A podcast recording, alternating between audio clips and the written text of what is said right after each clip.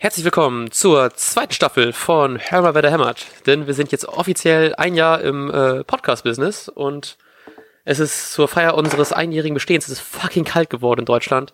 Deswegen kommt jetzt mit einer weiteren Begrüßung mit seiner herzerwärmenden Stimme Lars Knieper. Ja, herzlich willkommen zur Staffel 2. es geht los gegen Hannover und ich bin tatsächlich ein bisschen traurig, dass ich es nicht geschafft habe, meinen Arsch zu bewegen, um irgendwie eine Stunde nach Hannover zu fahren um mal schön ein Außerspiel von Werder zu gucken. Gerade schön zum Rückrundenauftakt wäre es eigentlich ganz geil gewesen, aber weiß ich nicht, doch zu faul, mich um Tickets zu kümmern und irgendwie ist es mir echt, Alter, es ist so fucking kalt gerade in meinem fucking Zimmer. Ich möchte am liebsten nie wieder rausgehen. so die Heizung knistert neben mir und fährt langsam hoch.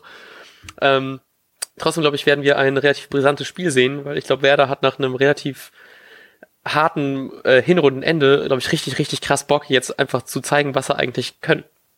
Ja, ich habe äh, mit dem Bock habe ich das auch gedacht, weil ich heute nochmal gelesen habe, Kruse ist mit Moisander zu, äh, zusammengeknallt, lag kurz am Boden, Velkovic ist mit einem Kühlbeutel am Knie runtergegangen und äh, Eggestein fällt jetzt ja sogar aus, habe ich gerade nochmal gelesen, ähm, weil er auch irgendwie angeschlagen ist. Äh, da habe ich irgendwie kurz gedacht, äh, die haben so heftig Bock, dass sie es im Training übertreiben.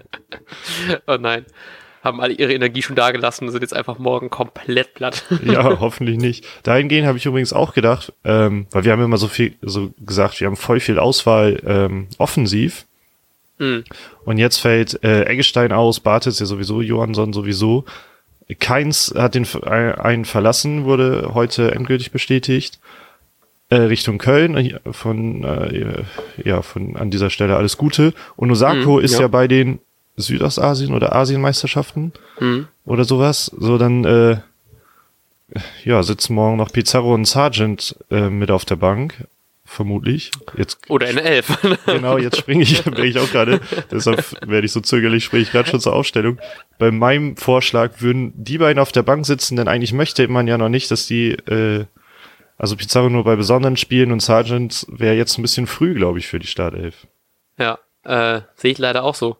Willst du deswegen jetzt mich fragen, wie ich aufstelle, damit ich den Vorteil habe und das Ja, genau, weil ich habe ich hab gerade schon die Vorderreihe vorweggenommen, deshalb, dass du weitermachen quasi. Okay, ich, ähm, ja genau, also ich denke tatsächlich auch Rashica, Kruse und Harnik, ähm, Klaassen, Schein, Eggestein machen das dann dahinter.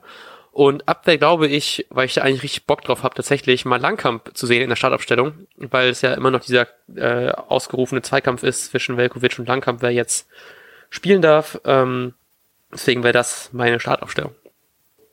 Ja, also, gut. ne, Langkamp, Mosander, äh, Augustinsson und Gibril Selassie.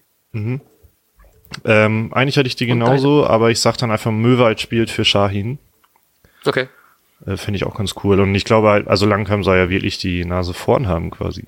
Mhm. Ich habe auch gelesen tatsächlich, weil ich ähm, habe vorhin geguckt, so wer überhaupt spielen kann und auch wegen ähm, dem Ausfall von Eggestein war ich tatsächlich überrascht, dass von Harnik hat anscheinend sehr, sehr gute Eindrücke im Training geliefert. Und ich hoffe, dass er jetzt einfach mal wirklich, gerade gegen seinen Ex-Club, vielleicht mal einen mal richtig schön raushaut. Deswegen komme ich direkt mal zu meiner, ähm, zu meiner Vorhersage für Spiel. Mhm. Und ich denke, es wird ein 3-1.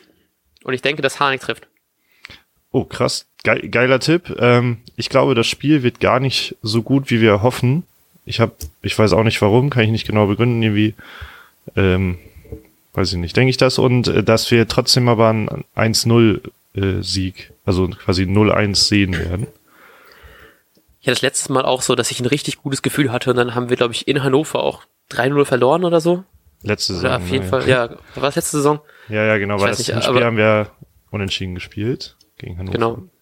Irgendwie sowas. Deswegen habe ich da tatsächlich ein bisschen Angst, aber ähm, wie du schon meintest, die Jungs hatten ja anscheinend im Training ziemlich gut Bock. Ähm, und ich glaube tatsächlich, dass dieses, dieses äh, relativ harte Endprogramm jetzt ja nochmal klarer wird. Ich meine, wenn du es auf dem Papier siehst, ist ja was anderes, als wenn du jetzt einmal so eine Hinserie durchspielt hast und merkst, dass am Anfang äh, man gut punkten kann und dann man hoffentlich nicht wie in der ähm, Hinrunde doch da auch schon ein paar Pünktchen liegen lässt, weil dafür wird das, das wird das Rückprogramm auf jeden Fall, wird da nicht leichter. Deswegen denke ich, das haben die immer noch im Kopf und werden deswegen auch morgen deutlich punkten. Ja, ich fand das geil, dass äh, Kofeld hat, glaube ich, nochmal darauf hingewiesen, er will jetzt einfach Siege sehen. Alles andere wäre egal, quasi. Hat er so. irgendwie auf einer Pressekonferenz durchlauten lassen. Ich wollte noch ganz kurz über einen Gegner sprechen. Oh ja. Ähm, und zwar Hannover steht ja für sie sehr enttäuschend auf dem vorletzten Platz. Ähm, oh, noch enttäuschender fand ich, dass ich heute bei Twitter irgendwo so ein Bild gesehen habe, dass Hannoveraner Ultras ihre Stadt verteidigen oh ja, wollen wohl, würden oder so. Ja. Ich hoffe, dass es nicht dazu kommt, also weil das klang sehr nach ähm, krasser Gewaltbereitschaft.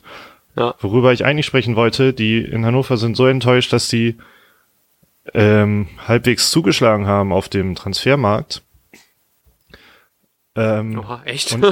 ich habe so wenig mitbekommen von Hannover. also, also hier umsatztechnisch nicht so, was die Ablösen angeht. Die haben die Laie beendet, glaube ich, äh, von Jonatas, der, meine ich doch, letzte Saison eingeschlagen ist. Äh, ja, also ich war neidisch, wieder eingeschlagen ist, aber dann ist das anscheinend so ein bisschen verpufft, weshalb die den ausgeliehen haben. Die Laie haben sie beendet.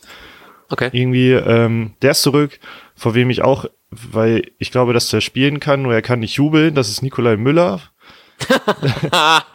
Ähm, also für alle, die das gar nicht auf dem Schirm haben, der hat ja beim HSV gespielt, hat da, glaube ich, äh, in deren letzten Erstligasaison erstes Spiel, zweites Spiel oder so ein Tor geschossen, hat gejubelt und sich ja. dabei das Kreuzband gerissen. Ist zu Frankfurt gewechselt, da haben die anscheinend zurzeit kein, ähm, keine Benutzung für ihn. Und Akpoguma ist von der TSG Hoffenheim auch dahin gewechselt. Also ich finde schon, die haben sich ganz gut verstärkt. Neben zwei Ach, anderen, krass, ja. Beck ist zurück. Aber ich glaube, das sieht nach regulärer Leihende aus. Auch überrascht, dass die so einen hohen Marktwert haben. 127 Millionen laut Transfermarkt. Ja. Hätte ich nicht gedacht. Ja, ich bin gespannt, äh, aber ich habe mega Bock, dass endlich wieder Bundesliga losgeht. Ja, endlich, Alter. Und dann hören wir uns wahrscheinlich am Samstagabend oder Sonntag. Ich weiß nicht, was bei dir so ansteht am Wochenende, aber das klären wir wie immer gleich. Und wir wünschen euch äh, viel Spaß und an all die nach Hannover fahren, passt auf euch auf. Ähm, ja, Punkt. Schönes Schlusswort, alles klar. Bis Ciao. dann. Und jetzt läuft der Ball.